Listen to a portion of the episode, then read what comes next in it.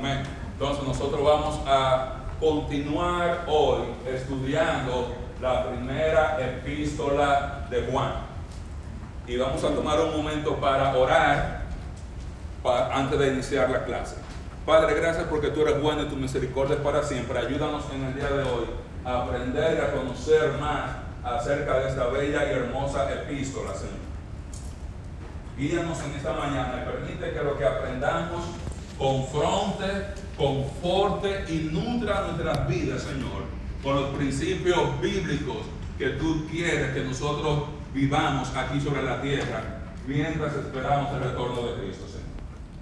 Guíanos en esta mañana y trae convicción del Espíritu Santo a nuestras vidas, de manera que podamos caminar cada día más cerca de ti. En el nombre de Jesús. Amén. Entonces, la semana pasada aprendíamos que el autor de la primera epístola de Juan, ¿quién fue? Ustedes son muy inteligentes, Juan. Esta epístola fue escrita por el apóstol Juan, el mismo que escribió el Evangelio de Juan, segunda de Juan, tercera de Juan y Apocalipsis.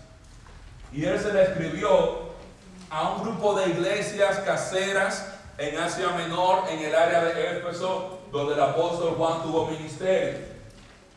Y el tema de esta epístola es cómo tener intimidad con Dios, cómo tener comunión íntima con Dios. Este es el tema de la epístola. Y por eso durante la próxima semana vamos a aprender cómo nosotros podemos tener intimidad con Dios. Cómo podemos llegar a tener comunión con Dios. Vida eterna y comunión con Dios no es lo mismo. La vida eterna es el regalo gratuito de Dios. Al momento de nosotros poner nuestra fe en Jesús para vida eterna. Dios el Padre dice, si tú pones tu fe en Jesús y confías que Él puede darte vida eterna, yo te doy la vida eterna. Ahora, la comunión, el caminar con Dios, no es algo que pasa una sola vez. ¿Cuántas veces en la vida usted recibe vida eterna? Una sola vez. Porque la vida eterna es eterna. Si la vida eterna se acabara o se perdiera, entonces no fuera vida eterna. Hubiera que llamarle la vida temporal. La vida temporal. Pero la vida eterna es la vida eterna. Ahora, comunión con Dios implica caminar con Cristo implica estar bien con Dios en todos los aspectos de mi vida. Es llegar a tener amistad con Dios. Llegar a estar conectado con Dios corazón con corazón. Y eso tiene que pasar cuántas veces en la vida. Muchas veces. Cada día de nuestra vida. Cada día. Y cuando el apóstol Juan escribe esta carta, él estaba preocupado por la comunión con Dios de estas iglesias. Porque habían llegado personas a la iglesia enseñando en la iglesia doctrinas y enseñanzas que guiaban a un estilo de vivir que no producía comunión con Dios. Y la preocupación de Juan era que esos hermanos que ya tenían vida eterna perdieran el privilegio de disfrutar la comunión con Dios beneficio de la comunión con Dios. Porque, porque yo necesito tener comunión con Dios. La comunión con Dios da paz. La comunión con Dios da paz. Nadie va a sentir paz si no tiene paz con Dios. La paz en el corazón, la tranquilidad viene de tener comunión con Dios. El gozo viene de tener comunión con Dios. Dice el salmista en el Salmo 16, en tu presencia qué? Hay plenitud de gozo. En la presencia del Señor hay plenitud de gozo, delicias a su diestra. ¿Por cuánto tiempo? Por siempre y para siempre, como cantamos. El gozo viene de ahí. Por eso el gozo que obtenemos del mundo, el gozo que obtenemos cuando a usted le pagan el viernes, se le acaba el domingo. Y Daniela después no quiere ir a trabajar. Y ella dice, pero otro día, otro dólar. está gozosa el viernes y está triste el domingo. Porque usted le entra el dinero por aquí y se va. El gozo de tener una casa nueva, ¿cuánto le dura? Hasta que se le dañe el piso, el techo, y usted después tiene que hablar con Ignacio para que le haga el pressure washer, que ni me da la factura a mí, se la pasa a Alba para que yo no quede el gozo. Pero ese gozo es temporal. Porque estoy emocionado con la casa, es nueva por un día, dos días, un mes, dos meses, tres meses. Ya mi casa, mi casa, ya, ya esa emoción se pierde. El gozo del carro nuevo. Y tengo el carro, usted lo compra, usted está ahí que le pasa el pañito y viene y, la, y todo, y que no me coman en el carro.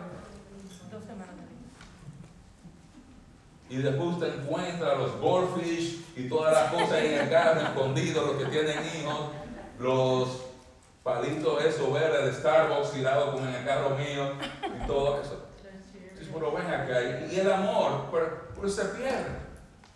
Yo esta mañana no podía dormir y ya, yo, ya era casi hora de levantarme, cogí mi teléfono y dije, déjame ver, ponerme a ver vehículos. Bueno, yo tengo dos carros. Pero yo soñando, si yo tuviera una Yukon, y yo comienzo a ver, a ver, cuando ustedes van viendo en los dealers, y se dejan una CarMax, están usados ahí, están ahorita comienza, usted ve, ¿y, por qué? Porque uno va perdiendo el gozo, porque ya los míos están usados, yo lo veo en el mismo carro, ya, ya no me gusta eso, porque se pierde. Yo tengo una paciente que me dice, ay doctor, es que yo estoy tan fea. Porque esa señora, yo una señora mayor, pero una señora aparentemente muy elegante, muy atractiva cuando joven. Y ella, ella ha perdido el gozo porque ella, parte de su gozo era, tú sabes, el figureo, llamar la atención y todo el mundo me dice, pero ya con la edad ella no tiene el mismo swing que cuando tenía 20 años. Y ha perdido el gozo, menos Grisel. Esa sí no lo pierde, hermano, no importa, ella puede seguir cumpliendo años, esa no pierde el gozo. Por eso el gozo de las cosas materiales y temporales también es temporal. El gozo que viene de la presencia del Señor permanece, aún en medio de las dificultades. Porque ese gozo no significa que yo tengo una alegría deportiva, que estoy brincando y gozo, gozo. Yo puedo estar sufriendo, pasando por dificultades, todavía tener gozo en el Señor, sabiendo que cuida de mí, como hemos aprendido a entender. Amén. Beneficio de la comunión con Dios. ¿Usted sabe qué? Salvación de pruebas, de consecuencias del pecado en nuestra vida. Cuando usted pierde su comunión con Dios y usted anda en oscuridad, pero su comunión, usted está expuesto a las consecuencias del pecado en su vida porque está caminando en desobediencia, lejos del Señor. Y cuando usted está caminando lejos del Señor en oscuridad, ¿qué usted hace? Se tropieza, se cae, se tropieza y se cae. Cuando usted está en comunión con Dios, usted tiene dirección en su vida. Muchas veces no sé qué hacer, no sé qué hacer, no sé qué hacer, no sé qué hacer, porque muchas veces hemos cortado nuestra comunión con Dios y no podemos recibir dirección de Él. La vida eterna no es para que nos sentemos a esperar morirnos, para disfrutar en su presencia. La vida eterna para comenzar a disfrutarla ahora al tener comunión con el Señor. Cada día. Y la preocupación de manera que estos hermanos que habían creído, que habían puesto su fe en Jesús para vida eterna, perdieron su comunión con Dios al escuchar enseñanzas y doctrinas que no promovían la santidad de Dios, como usted escucha hoy día usted escucha hoy día. No importa si se casan Adán y Evaristo. no, porque eso está bien, hay que aceptarlo. Y hay iglesias y personas que promueven esto. Usted va a la cultura y dice, el aborto está bien. Usted está en una cultura donde dice, tener relaciones sexuales antes de casarnos fuera del matrimonio está bien, todo el mundo lo hace. Estamos en una cultura donde no importa si tú vas, si tú bebes y haces eso, no importa. Y una cultura que cada día es mucho más licenciosa en su manera de vivir. Y cuando traemos los principios del mundo a la iglesia y vivimos como cristianos bajo los principios del mundo, vamos a llegar a experimentar en nuestra vida las mismas consecuencias del mundo. La ira de Dios sobre nuestra vida y disciplina del Señor.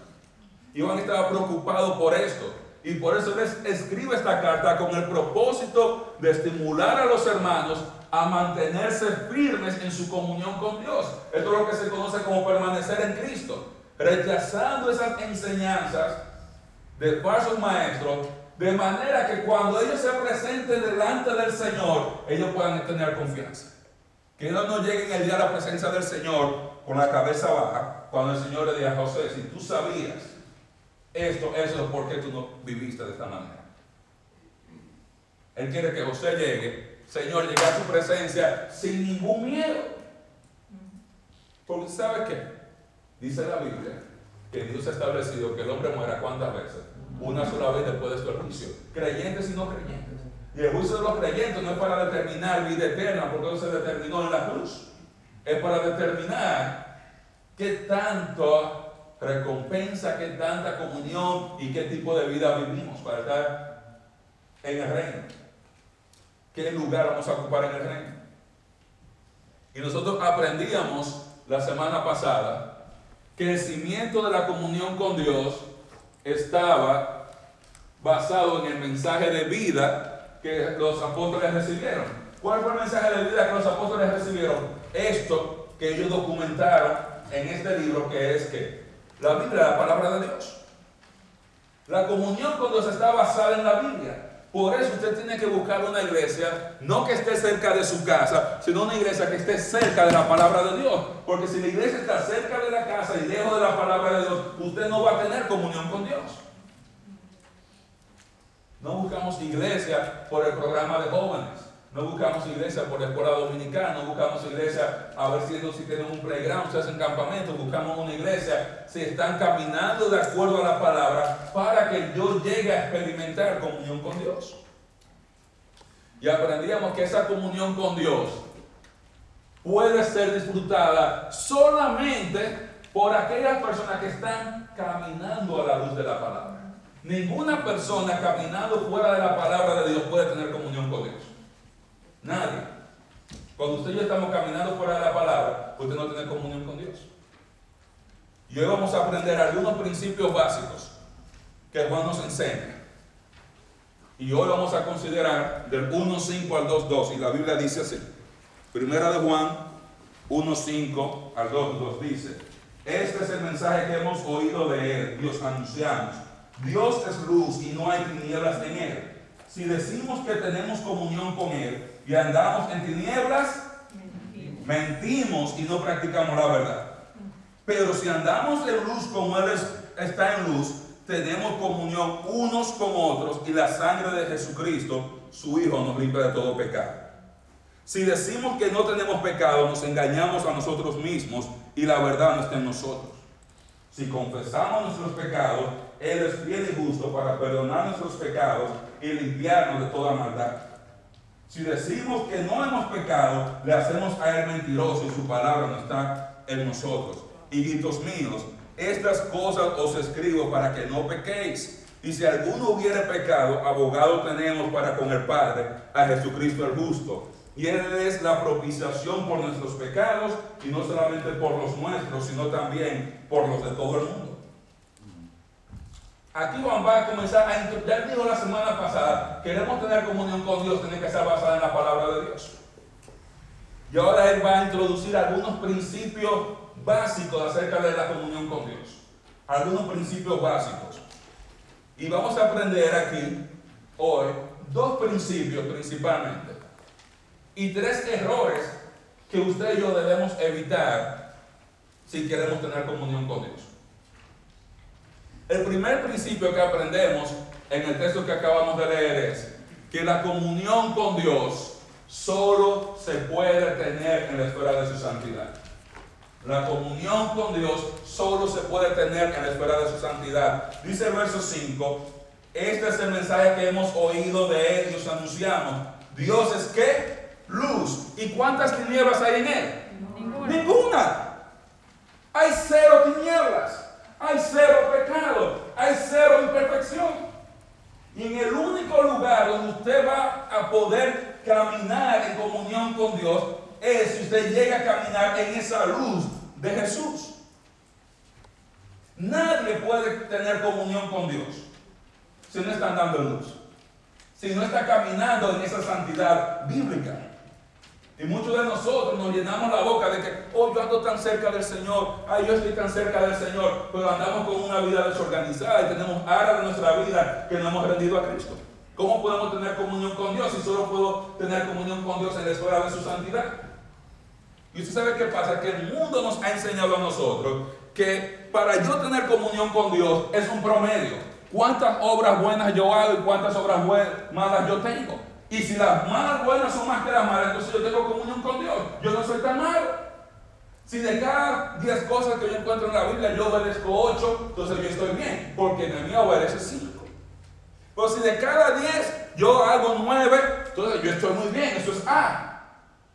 Pero se nos olvida que Dios es luz y no hay ninguna, y esa expresión ninguna ahí, está por razón de énfasis. Él puede decir, no hay tinieblas en él.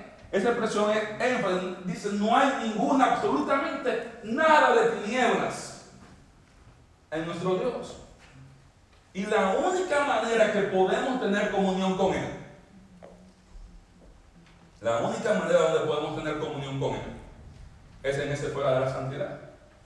No hay comunión con Dios sin santidad. Y no importa lo que usted escuche por ahí. Como yo decía el, mi profesor de inglés, Rodolfo, decía, no, porque yo puedo estar ahí en la discoteca y estoy bailando y yo rezo un Padre Nuestro que todo está bien. Ja, ja, ja, ja. Buena suerte. Hoy vamos a aprender que estaba cometiendo un error, minimizando su pecado. Hay otros que cometen otros errores, que creen, no, yo no he pecado. Y otros que cometen otros errores. Y es rechazar y racionalizar su pecado cuando son confrontados por la palabra de Dios. Entonces la comunión con el Señor solamente en la escuela de su santidad, porque Él es luz, no tinieblas en Él. Él no se va a mezclar con las tinieblas. Escribió Santiago, la amistad con el mundo es que enemistad con Dios.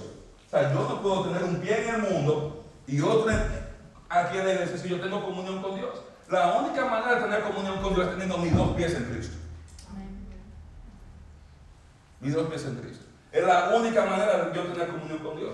Andando 100% en santidad. Fuera de ahí no. Y muchas veces nosotros sabemos que estamos pecando y nos aferramos a muchos pecados que tenemos porque no lo queremos dejar. No tengo que mencionarlo, ¿verdad que no? Los dejamos para más tarde. Solamente se puede tener comunión con Dios en la esfera de su santidad. Tú no puedes tener comunión con Dios si no en santidad.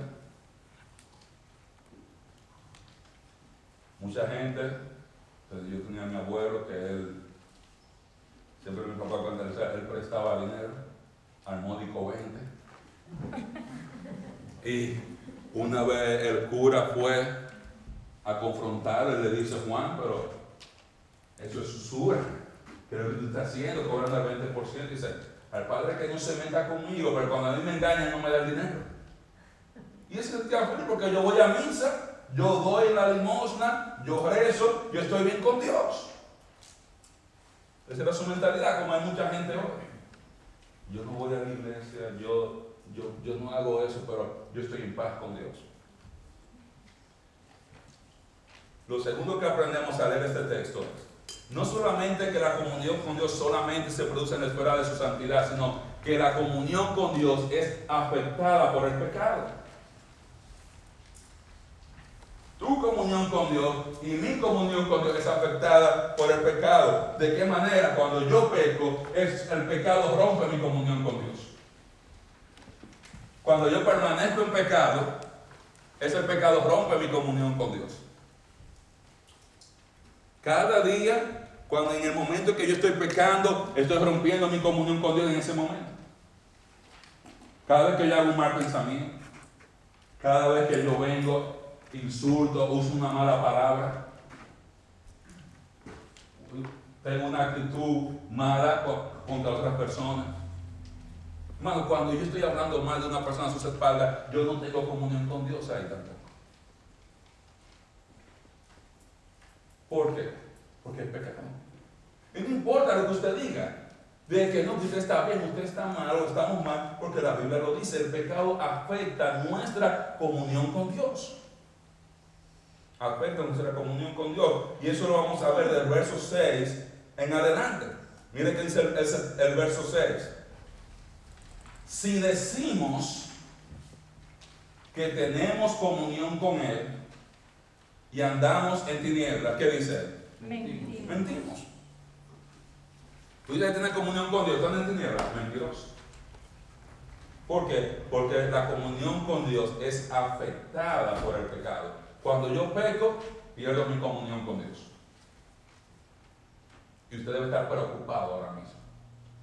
Como cuando yo estoy leyendo. De verdad, pastor. Sí, hermano. Porque Dios es tú, no hay tinieblas en ella, hay tinieblas en tu vida, tú no puedes tener comunión. Entonces viene la pregunta, ¿y cómo yo mantengo mi comunión con Dios? Ah, qué bueno que usted está aquí hoy. Porque nos dice cómo arreglar eso. Qué bendición. Que nos, la Biblia no solamente nos muestra la parte mala que hay en nuestra vida, nos muestra la corrección también, el camino correcto. Eso lo vamos a aprender hoy.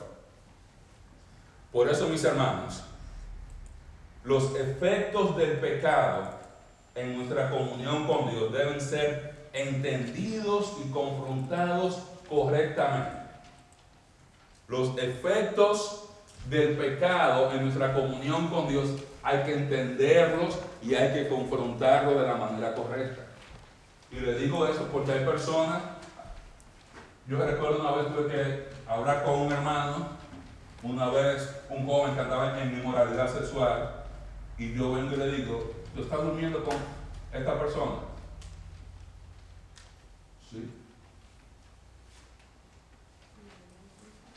Pero para él no era nada, todo el mundo lo hace. Tú hablaste con fulano y tú hablaste con el otro, porque el otro. O sea, como. Él no entendía, no entendió el efecto del pecado en su comunión con. En su mente podía andar en inmoralidad, venir a la iglesia, ofrendar, hacer todo lo que tenía que hacer y tener comunión con Dios. Y perdió su comunión con Dios por eso, porque si usted está en tinieblas, no puede tener comunión con Dios. Por eso hay que entender ese efecto del pecado en la comunión con Dios. ¿Usted sabe por qué? Porque algunos de nosotros tendemos a minimizar el pecado, a negar el pecado, a racionalizarlo, a explicarlo a expensas de nuestra comunión con Dios. El, el del pecado hay que entenderlo y hay que confrontarlo correctamente si queremos tener comunión con Dios. Tú quieres tener comunión con Dios. Hoy tú tienes que entender lo que hace el pecado en tu comunión. Y tienes que confrontar el pecado en tu vida. Y yo quiero mencionar lo que dice el apóstol Juan aquí. Tres errores que usted y yo debemos evitar en nuestra comunión con Dios y cómo corregirlos. Y esto es lo bueno de la Biblia que nos dice. Y hoy usted va a salir con mucho más apreciación de lo que Cristo ha hecho por ti cuando usted lea lo que dice aquí la Escritura. Hoy vamos a aprender tres errores que hay que evitar en nuestra comunión con Dios y cómo corregirlos. El primer error es tener una mente superficial. El primer error es tener una mente superficial. Vaya conmigo al versos 6 y 7. Dice, si decimos que tenemos comunión con Él y andamos en tinieblas, mentimos y no practicamos la verdad. Pero si andamos en luz como Él está en luz, tenemos comunión unos con otros y la sangre de Jesucristo nos limpia de todo pecado. ¿Qué es tener una mente superficial, espiritualmente hablando? Es la persona que minimiza el pecado, que dice, el pecado no afecta a mi comunión con Dios. Yo estoy pecando. Junior, el próximo principio, por favor, para acá. Es decir, que el pecado no está afectando mi comunión con Dios. Es una mente superficial, es una mente inmadura. Yo pensar que yo puedo, por ejemplo, hablar de cierta manera y que mi manera de yo hablar y de expresarme no afecta mi comunión con Dios, eso significa que usted tiene una mente inmadura y superficial. Usted pensar que si usted hace ciertas cosas, aún sabiendo que es pecado, que no va a afectar su comunión con Dios, porque ¿qué tanto está en ti? No afecta mi comunión con Dios. Jóvenes, hay que tener cuenta porque el mundo anda detrás de ustedes. El mundo anda detrás de ustedes. Porque si ustedes siguen firmes en el Señor, ustedes van a ser esa generación que va a seguir llevando la gloria del Señor aquí sobre nuestra tierra. Porque si Él puede dañar tu vida de joven, ya te saca de circulación, te elimina como candidato al ministerio y muchísimas otras áreas de bendición. Y muchas veces escuchamos cosas. Pensamos, no, yo puedo tener el mismo ejemplo, relaciones sexuales con él, que no, que no, por aquí no estoy casado, y tener comunión con Dios y pensar que eso no afecta a mi comunión con Dios. Yo pensar que yo puedo textearme ciertas cosas con ciertas personas y pensar que eso no va a afectar mi comunión con Dios. Pensar que yo puedo mentir y que eso no va a afectar mi comunión con Dios. Por ejemplo, muchos creyentes mienten en sus taxes, por ejemplo porque todo el mundo lo hace. Y pensamos, eso no es nada. Y pensamos, eso no afecta a mi comunión con Dios. ¿Afecta o no lo afecta? Andamos minimizando. Cuando yo vengo, hago, pienso, hago cosas y digo que eso no afecta a mi comunión con Dios, ese es un error que debemos evitar. Debemos evitar. ¿Por qué? Porque dice el texto ahí que si decimos que tenemos comunión con Él, andamos en tinieblas, hay dos cosas. Ya la razón por la cual debo evitar ese error. Número uno, porque estamos mintiendo. ¿Cómo que estamos mintiendo? Sí, porque el pecado sí afecta a tu comunión con Dios. Porque ese pecado que tú y yo estamos cometiendo sí está afectando la relación con Dios. Y lo segundo es, dice el texto, no practicamos la verdad. ¿Cuál verdad? La verdad revelada por el Señor, que es la base de la comunión. Estamos practicando los principios bíblicos. Entonces yo tengo que evitar el error de no, no, no, porque eso no es nada, tener esa mente superficial. No, eso no afecta a mi comunión con Dios. Sí afecta, sí afecta. Cuando yo digo que el pecado no afecta a mi comunión con Dios, es un error que hay que evitar, dice Juan. Ahora, ¿cuál es la corrección de ese error?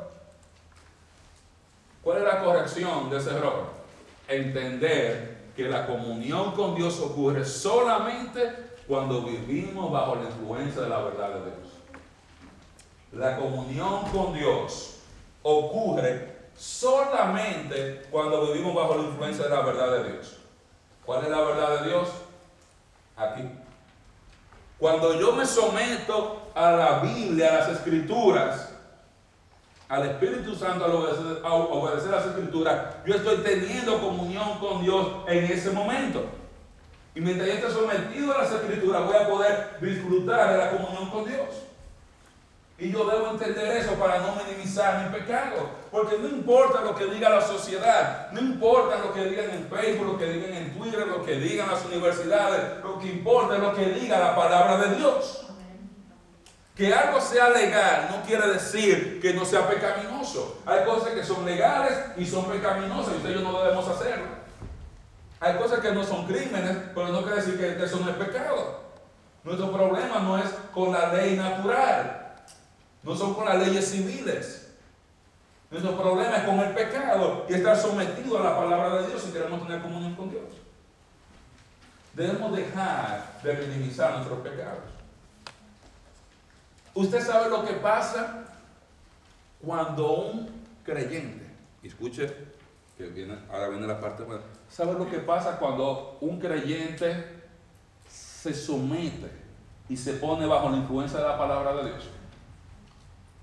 Porque usted póngase a pensar, usted dice, si en Dios no hay ninguna tiniebla, y usted dice, bueno, pero yo peco, ¿Cuántas veces al día? Muchísimas. El primero soy yo, ¿no? No me he levantado de la cama, ya yo estoy pecando ahí. Y tú hablas fulano y fulano, le voy a decir a este. O sea, llego al trabajo, tengo una o dos horas despierto y he pecado muchísimas veces. Entonces, ¿cómo yo puedo tener comunión con Dios si yo peco constantemente? Yo tengo comunión con Dios cuando yo me someto a la influencia de la verdad de Dios en mi vida. ¿Sabe por qué? Porque cuando yo hago esto, dice el texto, que la sangre de Jesús nos limpia de todo pecado. En ese momento yo puedo tener comunión con Dios y gloria al Señor por la sangre de Cristo. Amén. Gloria al Señor por la sangre de Cristo. Cuando yo, que soy imperfecto, que soy pecador, que me equivoco cada día, yo me someto a la palabra de Dios. La sangre de Jesús me está limpiando de todo pecado de manera que yo pueda tener comunión con Dios. ¡Qué bendición! Entonces yo me someto a lo que yo entiendo, conozco de la Biblia. Usted no se puede someter muchas veces a lo que usted no conoce. Hay cosas que usted se entera que no están bien cuando usted viene a un curso y dice, el pastor dijo eso, yo nunca lo sabía, nunca había escuchado esto. Pero cuando usted se somete a todo lo que usted conoce de la Biblia, usted está andando bajo la influencia de la verdad de Dios, dice que la sangre de Cristo te limpia de todo pecado. De manera que en ese momento tú estás caminando en luz. No por tu perfección, sino porque al tú someterte a lo que tú conoces la palabra de Dios, la sangre de Jesús quita todo el pecado que impide tu comunión con Dios en ese momento. Y tú puedes disfrutar intimidad, comunión con el Señor. Y puedes disfrutar el gozo del Señor, la paz del Señor, la benignidad del Señor, el consuelo del Señor, la fortaleza del Señor. ¿Qué beneficio tiene para mí someterme, someterme a la palabra de Dios? Que cuando yo vivo bajo su influencia, la sangre de Jesús me limpia de todo pecado.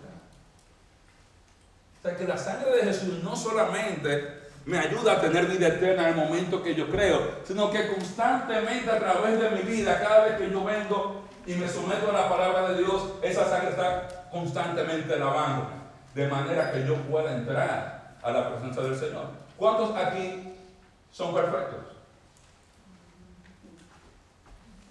Hay dos hermanos que yo estaba esperando que levantaran la mano. Porque cuando hablamos de andar en nosotros no somos impecables. No está hablando de que nosotros una perfección en cuanto a que nunca pecamos. Pero a que siempre, cuando estamos sometidos a la sangre de Cristo, te limpia y tú no tienes que preocuparte por nada. Porque eso fue que Cristo vino, a facilitar tu comunión y mi comunión con Dios. Él murió en la cruz, pagó por el pecado, ahora esa sangre me está limpiando constantemente para yo caminar día a día con el Señor. Entonces no tiene sentido yo minimizar mi pecado y perder mi comunión con Dios cuando yo sé que si yo me someto 100% a la palabra, ya. Ya, la sangre de Jesús me, me limpia en ese momento. En ese momento puedo tener comunión con Dios. Amén cuando cantamos la semana pasada, esa que son preciosas sangre, que mi vida cambió, mi pecado, mis culpas lavó. Y no solamente en paz, sino constantemente. El segundo error que uno puede cometer es creernos que somos súper espirituales. Porque usted siempre tiene gente que se va al extremo. Usted tiene en la iglesia los hermanos que minimizan el pecado. No, eso no es nada. Eso no es nada. Usted tiene los otros que son que se creen super espirituales. Ellos son super espirituales. Dice el verso 8 y 9. Si decimos que no tenemos pecado, nos engañamos a quién? A nosotros mismos. Y la verdad no está en nosotros. Si confesamos nuestros pecados, Él es fiel y justo para perdonar nuestros pecados y limpiarnos de toda maldad. ¿Qué está diciendo? El segundo error que hay que evitar es el de creerse que usted es súper espiritual como algunas personas. ¿Qué quiero decir cuando dice uno creerse súper espiritual? Es decir, yo tengo comunión con Dios porque ya yo no peco. Yo soy cristiano y yo no peco. Yo tenía un amigo que me decía, ah, yo estoy pecando como dos o tres veces al día. Y el plan es llegar a ver si puedo pecar un día sí, un día no. Cada dos o tres días. que se sentía contento y orgulloso porque yo estoy creciendo espiritualmente, pero yo no peco. Y hay mucha gente hoy que cree, yo no peco. Se creen que están tan arriba espiritualmente. Y allá vemos muchos pastores que creemos que a veces que estamos aquí arriba espiritualmente y se comportan, ah, yo no peco. Muchas personas que no, yo no peco. Y dice el texto que eso es un error. Que si decimos que no tenemos pecado, dice eso es un error. ¿Por qué? Porque todos tenemos pecado. Y si tú dices que no tienes pecado, pero tú tienes pecado, ¿cómo está tu comunión con Dios? Rota. Entonces, si tú vienes y te crees, no, no, yo no peco, tú ignoras el pecado en tu vida. Tú ignoras el pecado en tu vida. Por eso decir que tenemos comunión con Dios, porque yo no peco, es un error, dice el texto. ¿Y por qué es un error? Dice Juan, si decimos que no tenemos pecado, dice número uno que nos engañamos a nosotros mismos. Por eso es un error. Porque usted no está engañando a nadie sino a usted mismo. A mí usted no me va a engañar. En ese sentido, ¿en, qué? Yo sé que aquí todo el mundo peca todos los días. Usted sabe eso, que yo lo sé. Yo no necesito saber los detalles. Todos pecamos todos los días. Yo venía a decir, no, no, pastor, yo, yo, ¿cuándo fue que yo pequé la última vez? Déjame ver. Y pensar, yo no me acuerdo. Eso es arrogancia. Eso es arrogancia. Todos pecamos diariamente. Y cuando yo digo, no, yo no tengo pecado, yo me estoy engañando a mí mismo. A Dios usted no me está engañando. Todo el mundo aquí sabe que todo el mundo peca. ¿Usted quién, quién también lo sabe? Dios lo sabe que usted peca todos los días. Dios conoce cada uno de tus pecados. Y de lo mismo. Entonces yo decir que no tengo pecado es un error porque yo no engaño a nadie, sino me estoy engañando a mí mismo. A ti mismo. Y es un error porque muestra que la verdad no tiene ningún efecto en nosotros. Que la palabra de Dios, cuando usted va a la iglesia y usted siente, estos sermones son para fulano, fulano, usted no siente que el sermón es para usted. Usted tiene un problema espiritual. De vez en cuando usted encuentra un sermón que usted dice, lo estoy haciendo bien. Estoy haciendo bien. Pero la palabra de Dios, mis hermanos, usted está poniendo atención, nos va a confrontar a nosotros día a día. Entonces no tiene sentido tú decir que eso no es para mí, eso es para fulano.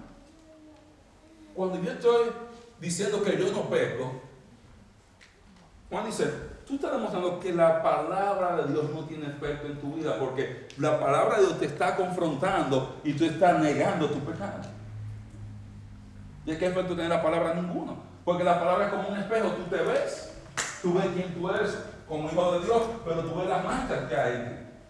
Y tú ves las faltas que tú tienes. Entonces es un error creernos súper espirituales, porque si tú dices que no tienes pecado, tú te engañas a ti mismo, muestra que la palabra no tiene efecto en ti, y qué, está, qué pasa con tu comunión si tú dices que tú no tienes pecado cuando tú tienes pecado, ¿estás Ahora, ¿cuál es la corrección? ¿Cuál es la corrección que nos da Juan? Juan dice, la comunión con Dios ocurre solamente cuando somos abiertos y honestos con Dios acerca de nuestros pecados. A nosotros confesar los pecados que nosotros conocemos. La corrección es, dice, la comunión con Dios ocurre solamente cuando somos abiertos y honestos con Dios acerca de nuestros pecados. Es en el momento cuando usted esa gente que dice no tiene pecado, eso es mentira. Tú no puedes tener comunión con Dios porque tú no tienes pecado, todo el mundo tiene. Tú vas a tener comunión cuando tú eres honesto acerca de tus pecados. Cuando tú eres abierto con el Señor acerca de tu pecado y tú vas y le confiesas tu pecado al Señor. Eso es lo que dice el verso 9. El otro dice, si decimos que no tenemos pecado, nos engañamos a nosotros mismos y la verdad no es de nosotros. Pero si nosotros confesamos nuestros pecados, ¿qué pasa? Él es fiel y justo para perdonar nuestros pecados y limpiarnos de toda maldad. Y en ese momento que esto mi pecado ha sido perdonado y estoy limpio de toda maldad, yo puedo tener comunión con Dios porque estoy en su luz en ese momento. Entonces, si yo quiero tener comunión con Dios, yo tengo que aprender a ser honesto con el Señor y confesar mis pecados. Señor, perdóname porque yo pequé. Perdóname porque yo tuve una mala actitud hoy en el trabajo. Perdóname porque tuve una mala actitud hoy en la iglesia. Perdóname, Señor, porque tuve una mala actitud en la escuela. Perdóname, Señor, porque tuve una mala actitud en mi casa. Perdóname, Señor, porque yo no, yo no debía haber usado ese vocabulario. Ese vocabulario de santo. Perdóname, Señor. Perdóname, Señor, porque yo entré en un tipo de conversaciones que yo no necesitaba. Perdóname, Señor, porque yo, yo sé que tu palabra dice que yo no debo hacer esto o que yo debo hacer esta cosa y yo no lo he hecho. Eso es ser honesto. Entonces, Señor, perdóname, pero déjeme aclararle algo. Hay diferencias, hay diferencias entre admitir, confesar y arrepentimiento. La palabra que se usa para confesar ahí en griego es la palabra homologeo. Homo que significa qué? Igual, lo mismo. Y logeo de logos que significa palabra, decir. Sea, confesar nuestros pecados significa decir lo mismo. Decir lo mismo que quien, decir lo mismo que Dios acerca de nuestros pecados. Porque yo puedo admitir mi pecado sin confesar mi pecado. Espérese. Explíqueme, padre, que yo no entiendo. Ya hasta se está rascando la cabeza conmigo. Yo puedo decir, sí, yo lo hice, ¿y qué? Yo se lo dije porque se lo buscó. Yo puedo admitir mi pecado si yo lo hice. Como me pasó con el hermano, yo sí, yo lo hice. Él lo admitió, pero él no lo confesó porque él no dijo lo mismo que Dios acerca de su acción. Confesar su pecado y decir, Señor, tú tienes la razón. Mi actitud es pecaminosa. Yo estoy mal y estoy haciendo correcto. Eso es confesar el pecado. Usted puede admitir que usted lo robó. Usted puede admitir que usted lo dijo. Usted no está viendo el, el juicio de un joven llamado Kyle que en una de las protestas hace un par de años mató a algunos de la gente que estaban protestando y hirió a otra persona. Y él tomó el estrago, le tocó hablar y él se va y él admitió, yo lo maté, pero yo no hice nada malo. Yo me defendí. Yo no he hecho nada malo. Él admitió lo que pasó. Él no aceptó culpa ni responsabilidad. Y por eso tenemos que tener cuidado en eso. Porque yo puedo admitir mi pecado, entonces no, yo sé que está mal. Pero no confesar, o sea, si yo lo hice, pero confesar, tú ir a la palabra del Señor, tú tienes la razón, eso es pecado. Confesar el pecado, yo catalogar mi pecado de la misma manera que la Biblia lo cataloga. Porque entre los cristianos tenemos los pecados respetables. Que son, estos dos o tres son los pecados que yo lo puedo cometer y nadie me puede decir nada. Por están los pecados malos. Que allá yo pongo los borrachos. Allá yo pongo la gente que anda en cantinas Allá yo pongo los asesinos, allá yo pongo los violadores y pensamos, estos pecaditos aquí, el chisme, no, yo no chismeo. Los cristianos no chismean, solo comentan. Eso fue un comentario, eso no fue un chisme. Eso fue con el deseo de ayudar. Pero yo no le dije nada. Yo no sé por qué dice se siente así. Y usted con la escuela de este lado, dándole el escuelazo a la hermana por ahí. Y porque yo no entiendo. Y yo vengo y miento aquí miento allá. Ah, ¿por qué no vine a la iglesia? No, lo que es que estaba trabajando. Trabajando. Y a veces estamos haciendo otra cosa. ¿Y por qué tú no estás haciendo eso? Bueno. Entonces tenemos que aprender a catalogar nuestro pecado como la Biblia lo cataloga. Usted tiene que comparar el pecado suyo con el con el suyo es suficiente para usted lidiar, con el pecado de otro. Usted venir delante de ese Señor, yo la regué aquí. ¿Y sabe qué va a pasar? ¿Usted cree que Dios está buscando para golpear a usted o para matarlo? Dios quiere que tú lo confieses para tu beneficio, para que tú no sufras las consecuencias de tu pecado y para que tú puedas disfrutar del perdón de Dios cuando tú haces eso, cuando tú haces el pecado, tú pierdes tu comunión con Dios. Dios te está diciendo, si tú confías en tu pecado, yo te voy a perdonar. Y es el beneficio. Él es fiel y justo para perdonar nuestros pecados y limpiarnos de toda maldad. Dios sabe que yo voy a pecar. Y yo estoy predicando este sermón. ¿Y sabes cuáles son las probabilidades de yo pecar hoy después que te bajes del púlpito? Son muchas. Son muchas. Ahorita llegará alguien o mandará un mensaje de texto y yo digo, que esta gente está creyendo y voy a comenzar O veré algo ahí en internet y mm, Dios sabe que yo voy a pecar. Yo puedo pecar en cualquier momento. Pero yo debo entender y saber si yo confieso mi pecado, si yo vengo donde el Señor, Señor, perdóname, yo fallé, yo fallé, yo sé que lo que yo hice está mal, perdóname. ¿Sabes qué dice? Él es para perdonar nuestros pecados y limpiarte de toda maldad. ¿Alguien sabe qué significa limpiarte de toda maldad? ¿Alguien sabe? ¿Sabe lo que pasa? ¿De cuántos de sus pecados usted se acuerda? ¿Usted se acuerda de todos sus pecados? No. Entonces, ¿qué pasa con tu comunión con Dios si tú te olvidaste de tus pecados o de algún pecado que tú cometiste en tu juventud, tú ni te acuerdas? O algo que tú hiciste la semana pasada, tú no confesaste, tú te ocupaste y tú no sabes de sus pecados. ¿qué pasa con tu, con tu comunión con Dios? Mira lo que dice el texto cuando yo confieso todos los pecados conocidos, todos los pecados de los cuales yo estoy consciente, Él no solamente me perdona los pecados que yo le estoy confesando, sino me limpia de cualquier maldad que hay en mi vida. Cualquier pecado que yo no me acuerde, cualquier cosa que quizás yo no he tenido la madurez para darme cuenta de que es pecado. Porque hay cosas que usted hace usted cree que son bien. A mí me ha pasado. Y después, años después, yo le soy, yo no debería haber hecho eso. Usted está pensando, mira, cuando Frank estaba aquí en la iglesia, cuando yo estaba en República Dominicana, yo no debía haber hecho eso. Pero cada vez que yo confieso todos mis pecados conocidos, cualquier pecado que la palabra de Dios no me haya revelado, cualquier pecado que quizás yo no me acuerde, dice, la sangre de Cristo me limpia de toda maldad y yo puedo tener comunión con Él. Mira qué belleza. Qué belleza. Por eso hay que evitar uno queda súper, súper espiritual porque tú eres el gran perdedor. Mejor estar humillado, Señor, perdóname. Yo dice, Señor, perdona, porque ahí en ese momento, cuando estás limpio de todo pecado, tú estás en su luz y estás andando en luz. ¿Y qué va a pasar mientras tú más andas en la luz? La luz va a reflejar tu pecado. ¿Sabes las veces que yo me he cambiado y salido a la calle para darme cuenta que ando como un payaso? Muchísimas. Que salgo y me doy cuenta que tengo un botón de la camisa mal puesto, cuando llego a la casa, cuando voy al baño me doy cuenta que me puse pantaloncillo al revés, que me puesto una media, porque a veces yo voy, me cambio puro y ando rápido y no me doy cuenta. Bueno, que no quiero que la rubia se despierte, que sabe que tratarla bien, que duerme y descansa con el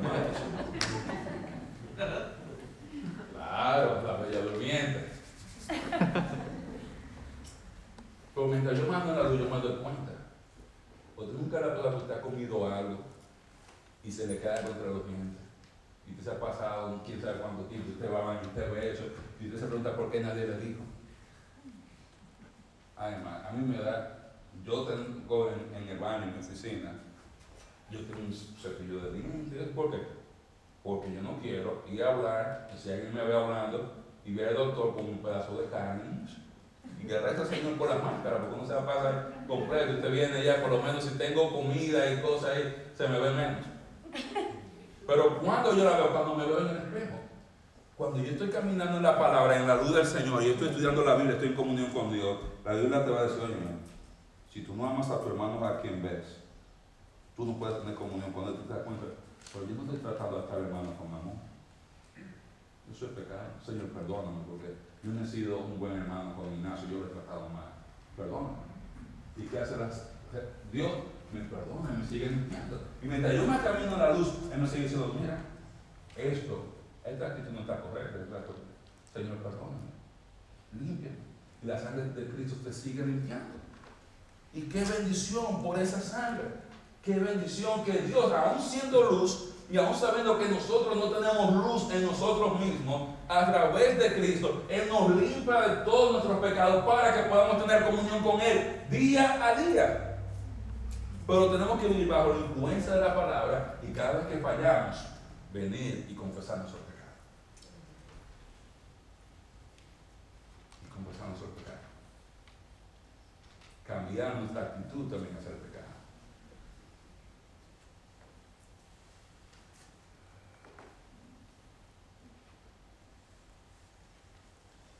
Y el tercer error es creernos superiores. Creernos superiores. Hay personas que se creen superiores. Usted no ha tratado, los padres saben, usted hablar conmigo a corregir un hijo, que el hijo tiene una respuesta para todo. ¿Cuántos tienen hijos así? Todos. Siempre hay uno en la familia que es contestón, que a todos le tiene una explicación. Mira, ya, ya, ya Sandra reveló la de ella aquí. Rocío, pues fácil, imagínate, hay una sola ahí. Fácil ahí. No. Bueno, esta es la que yo estoy viendo aquí. Ah, bueno, aquí también es verdad. Vea que ella está grande, está fuera de la casa. Y yo no le voy a decir de Emma. Porque es una que se tiene una gata boca arriba. Que tienen explicación para todo. Y usted lea, fulano y está así, pero ¿sabes lo que pasó? Realmente no fue así. Lo que pasa es que fulano me llamó y fulano hizo esto, esto. Y, hermano, yo tengo los hijos míos, son unos abogados. Todos, los tres. O sea, a mí me salen los tres así. Porque los tres tienen respuesta para todo, hermano. Papi, el problema fue que Laila hizo eso, Carlos. Si viene, no es que Daniel, y después viene el Siempre, y hay hermanos, y hay creyentes que son así que cuando la Biblia confronta su pecado, cuando la Biblia dice, oye José, tú estás pecando aquí.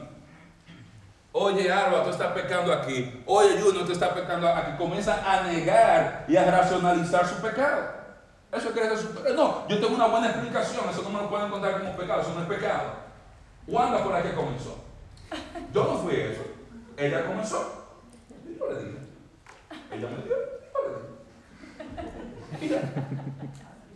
No, quiere ser superior, es eso. Es llegar al punto de negar y racionalizar nuestros pecados cuando somos confrontados. Cuando pasó con esta hermana. Entonces, no.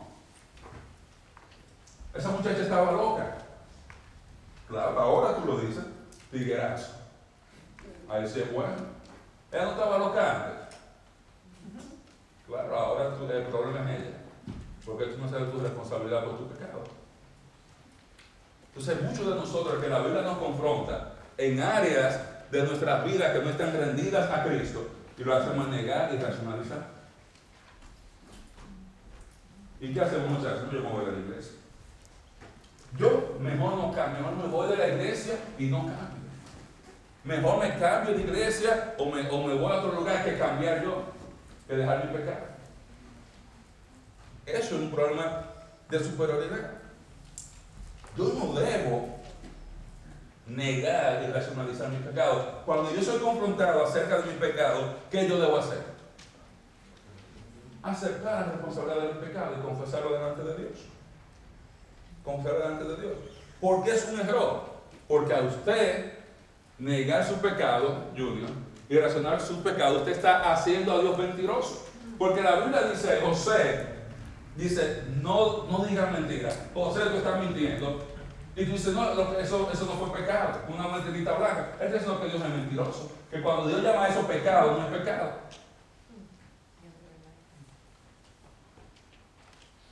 Cuando Grisel viene, tiene una mala actitud con alguien, y Biblia dice esa actitud de pecaminosa, ella dice que no está diciendo, Dios es mentiroso porque, aunque la Biblia diga eso, somos así, Dios se equivocó. Y eso, ese es el problema con ese drama. Eso muestra que la palabra de Dios no tiene impacto en nuestras vidas. Pero cuando yo escucho la palabra, la palabra me confronta, yo digo decir, Señor, gracias por quebrantar mi corazón en este día.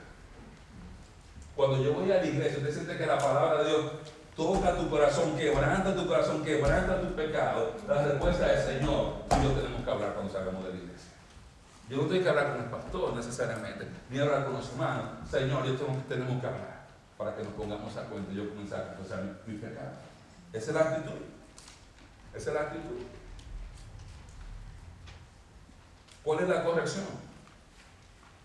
¿Cuál es la corrección? Entender que la comunión con Dios ocurre solamente por la intercesión de Jesús por nosotros al Padre. Mira lo que dice el texto. Si decimos que no, que no hemos pecado o que no pecamos, le hacemos mentiroso. Dice su palabra no está en nosotros, no tiene ningún impacto. Y sigue diciendo, hijitos, yo les estoy escribiendo esto para que ustedes no pequen. Porque si quieren tener comunión con Dios, no debemos pecar, le decimos a no pecar. Ahora dice, si cuando usted peca, cuando usted peca, dice, tenemos un abogado con el Padre, a Jesucristo. ¿Qué quiere decir? Yo no necesito racionalizar, ni negar mi pecado, ni defender mi pecado, porque Jesucristo es mi abogado. Yo lo hice. Yo voy a hablar con el abogado y el abogado que se encarga del caso. No sea tonto. ¿Por qué yo voy a salir a defenderme? No, mi abogado que va y me defienda a él. Para eso usted le paga. Igual aquí. Dice, no tiene sentido. Si tú tienes un abogado que, es perfecto y que te puede limpiar de todo pecado, de toda maldad, ¿qué tú estás haciendo negando tu pecado y rompiendo tu comunión con Dios? Mira, Señor, mira, yo lamento, yo estaba haciendo esto, yo pequé, me equivoqué, no he sido reactivo a, tu palabra, no he reaccionado bien, perdona. Tu comunión con Dios no depende de que tú digas, no, no, no, eso no está mal, eso no está mal, todo el mundo lo hace, mira, y Abanelli lo hace, Abanelli lo hace, está bien, no. Dice, tú y yo tenemos comunión con Dios por la intercesión de Cristo. ¿Y qué yo hago cuando yo peco? Yo vengo a Cristo. Señor, perdona. Yo recuerdo una vez, alguien se me acerca y me dice, ¿usted cree que el hermano fulano tiene que pararse delante de la iglesia a pedir perdón por esto, eso y eso y tal cosa? Y es una tradición que pasa en muchas iglesias. Dije, varón, ellos a mí no me han dicho nada. ¿Por qué tienen que pararse aquí a venir a decirle a todo el mundo? ¿Eso le quita su pecado? No, eso les restaura la comunión con Dios. No, ellos tienen que ponerse de acuerdo con el Señor Jesucristo. No es el teatro, hermanos. Y a veces usted lo hace por sanidad, hermano. Usted lo viene y decirle, yo pequé, perdónenme. Luego usted necesita sacar eso, usted dejar de saber a la congregación.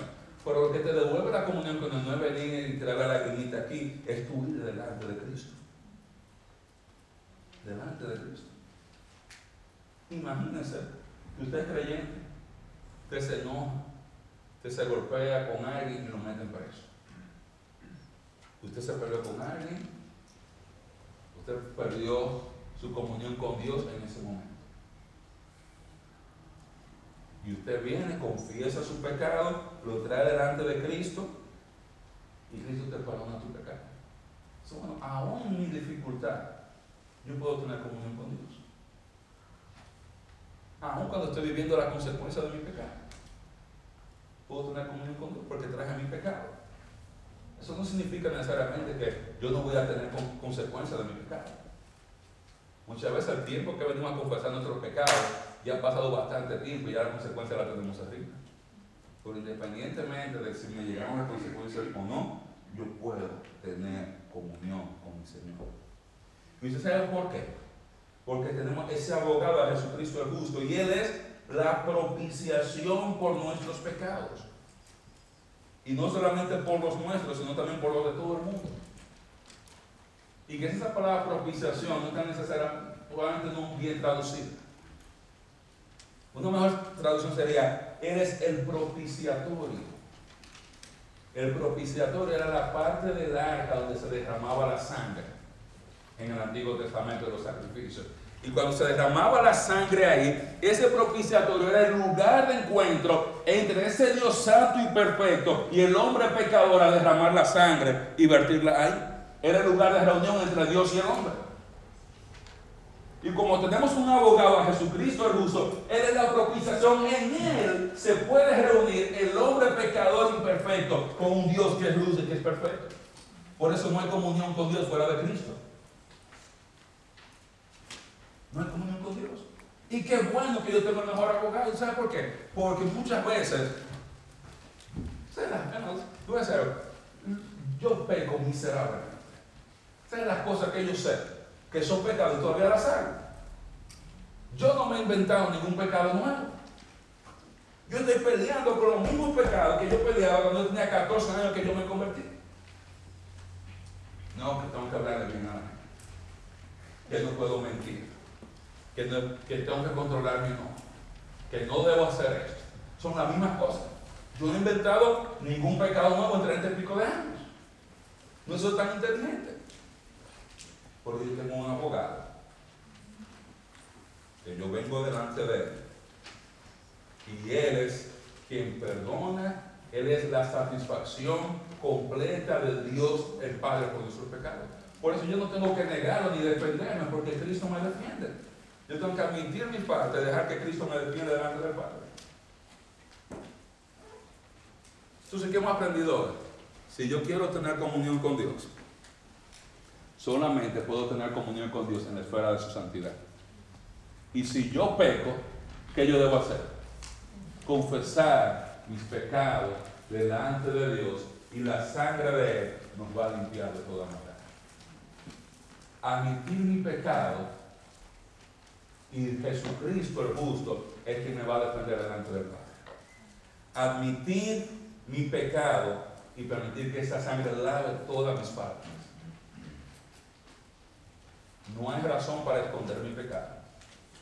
Dice la Biblia que cubre su pecado no prosperará, mas el que lo confiese y se aparta alcanzará misericordia. No hay razón de esconder mi pecado. No hay razón para yo negar mi pecado. No hay razón para yo racionalizar mi pecado. No hay razón para minimizar mi pecado. Porque todo eso daña mi comunión con Dios. Hoy usted y yo debemos salir de aquí con toda la confianza de que usted sabe qué, que usted puede tener comunión con Dios ahora mismo donde usted está sentado ahora, usted le Señor, perdóname, yo sé que eso es pecado. Te pide perdón, usted confía en su pecado y puede tener comunión con Dios ahora mismo. No necesita ir donde un cura, porque el cura no le quita los pecados. Él no es abogado ni murió por usted. Ni la sangre del cura lo limpia de toda maldad, eso no dice la Biblia. La sangre de Cristo. La sangre de Cristo. Hoy es un buen día para cantar esa canción que uno vieja que dice, renuévame, Señor Jesús. Ya yo no quiero ser igual, porque hay cosas en mí que tienen que ser cambiadas. Hay cosas en mí que tienen que ser cambiadas. Y sabe lo bueno que es Dios. Porque si, soy yo, yo diría, fulano está fuñendo mucho, dale dos nalgadas y que, le quede morado.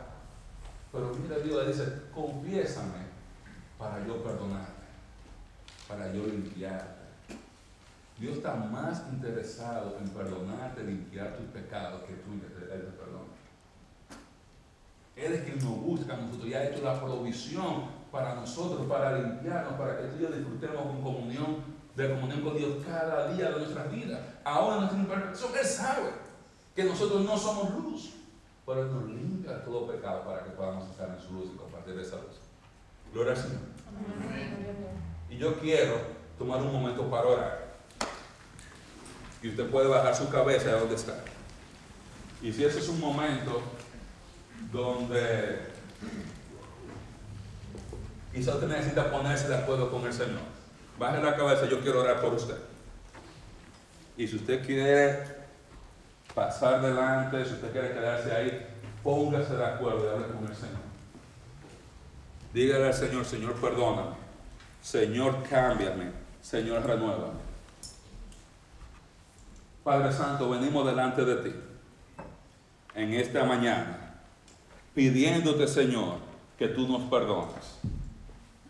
Y te venimos ahora a dar gracias porque Cristo murió en la cruz por nuestros pecados, no solamente para asegurar nuestro destino eterno y darnos vida eterna, sino para garantizar comunión contigo cada día. Porque ahora por la sangre de Cristo podemos entrar en tu presencia y disfrutar de tu gozo, de tu paz, de tu fortaleza, Señor. Nosotros hoy no queremos negar nuestros pecados, Señor. Hoy no queremos racionalizar nuestros pecados. No queremos minimizar nuestros pecados. Nosotros sabemos, Señor, que nuestros pasos nos han alejado de ti muchas veces, Señor. Nuestros pasos nos han llevado lejos de ti. Pero te pedimos hoy, Señor, perdónanos, Señor. Perdónanos por todas las veces que te hemos fallado, por las veces que te hemos quedado mal, Señor, las veces que te hemos defraudado, por las veces que hemos ignorado el consejo de las Escrituras. Perdona nuestras actitudes, perdona nuestras palabras, perdona por las conversaciones pecaminosas que hemos tenido. Perdónanos, Señor, por tantas cosas que hemos hecho.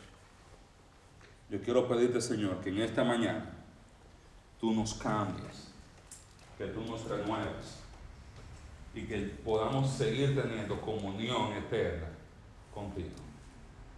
En el nombre de Jesús. Amén.